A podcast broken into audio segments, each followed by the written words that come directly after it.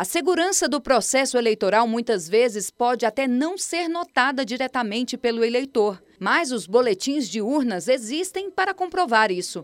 Para se ter uma ideia, quando a votação é encerrada em uma sessão eleitoral, a urna eletrônica emite o boletim de urna, que é uma espécie de relatório. No BU, como é conhecido esse documento, constam vários dados referentes ao pleito, como o número total de votos recebidos pelos partidos, candidatos, votos nulos e brancos. O sistema é tão inteligente que emite uma sequência de caracteres para validação do boletim. Cada urna imprime até cinco cópias do relatório. Uma delas é fixada na porta da sessão. As demais são distribuídas entre os fiscais de partidos e outras pessoas. O boletim de urna também é uma forma de auditar a votação. Basta conferir se a cópia colada na porta da sessão tem as mesmas informações da versão virtual disponibilizada no site do Tribunal Superior Eleitoral. Sem dúvidas, o boletim urna é muito mais prático e seguro em um processo eleitoral.